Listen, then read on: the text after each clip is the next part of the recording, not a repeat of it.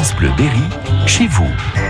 Chaque semaine, Manuel Bonnefond nous invite à découvrir une commune du Berry et cette semaine, nous sommes encore à Châteaumeillan. Bonjour à tous et bonjour à Sophie Lacan. Bonjour Sophie. Bonjour. Merci de nous recevoir ici dans ce musée Émile Chénon. Vous êtes responsable scientifique des, des collections de ce euh, musée, de ces musées, puisqu'il y a plusieurs euh, musées à découvrir ici à Châteaumeillan. D'abord, qui était Émile Chénon Alors, Émile Chénon, c'est le premier archéologue, ou en tout cas la première personne à s'être intéressée à l'histoire archéologique de Châteaumeillan. Il est né à la fin du 19e siècle et donc il a fouillé entre la fin du 19e et le début du 20e siècle. Euh, c'est à lui qu'on doit les premières grandes découvertes euh, ici sur le territoire de Châteaumeillan. Et puis c'est à lui aussi que l'on doit euh, la documentation que l'on a sur l'histoire de Châteaumeillan, puisqu'il a énormément écrit. Euh, il a écrit euh, plusieurs volumes de l'histoire de Châteaumeillan et donc euh, c'est une source, une mine d'informations extrêmement importante pour nous aujourd'hui. Vous nous recevez dans un espace qui a été restauré, confortable espace pour accueillir le public. Hein. Oui, en fait, il y a eu de grandes découvertes faites en 2012 sur le site archéologique qui a poussé la commune à réhabiliter complètement le musée pour pouvoir exposer ces découvertes.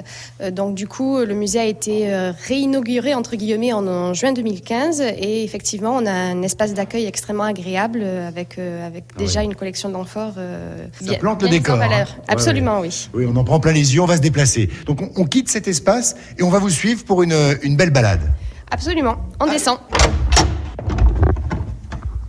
Ah, il y a encore quelques, quelques fouilles ici. Alors c'est pour épater le, le public. Hein. Oui, oui, absolument. On fouille pas dans le musée. C'est un petit, un petit carré de fouilles. On a restitué ouais. ce qu'était un carré de fouilles sur le terrain.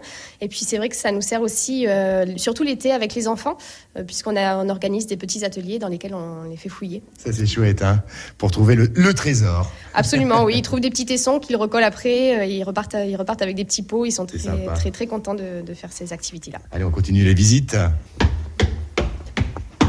Ah, encore des amphores.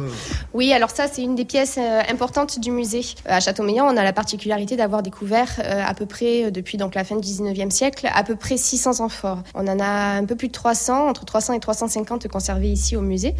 Ces amphores étaient, ont été découvertes dans ce qu'on appelle des caves. Elles datent de l'époque gauloise. Ce sont les Gaulois qui les ont importées d'Italie. Et puis, ils les stockaient dans des caves, des vraies caves, dans des trous dans le sol. Avec, on avait un bâtiment construit par-dessus. C'est ce qui nous fait dire que c'était des caves. On se demande quelle euh, quelle était la volonté des Gaulois pour importer autant de vin jusqu'ici à Châteaumeillan.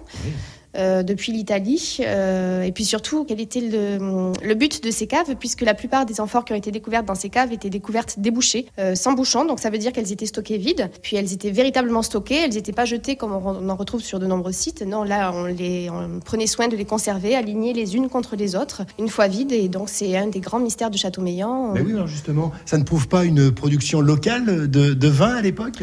Malheureusement non, puisque les Gaulois, dans, dans le Berry en tout cas, ne pratiquaient pas la viticulture. Oui. C'est une particularité qui va venir avec la romanisation, euh, après la conquête de Jules César. Pour l'instant, on ne fait pas de viticulture en, en Berry. Et puis à Châteaumeillan, on n'en fait pas même à l'époque euh, gallo-romaine, oui. puisque les premières traces de viticulture que l'on a datent du 6e siècle après Jésus-Christ, alors que là, les amphores que l'on a, elles, datent de la fin du 3e, début 2e siècle, avant Jésus-Christ. Bon, on est dans les sous-sols de ce musée Émile Chénon. On va se déplacer. Il y a d'autres espaces, évidemment, à, à visiter, à, à, découvrir. Oui, oui, oui. Là, vous n'avez pas encore tout vu. vous allez nous servir encore de guide. Hein. Sophie, on se retrouvera avec plaisir demain matin Avec grand plaisir. Allez, go Réécoutez ce rendez-vous sur FranceBleu.fr.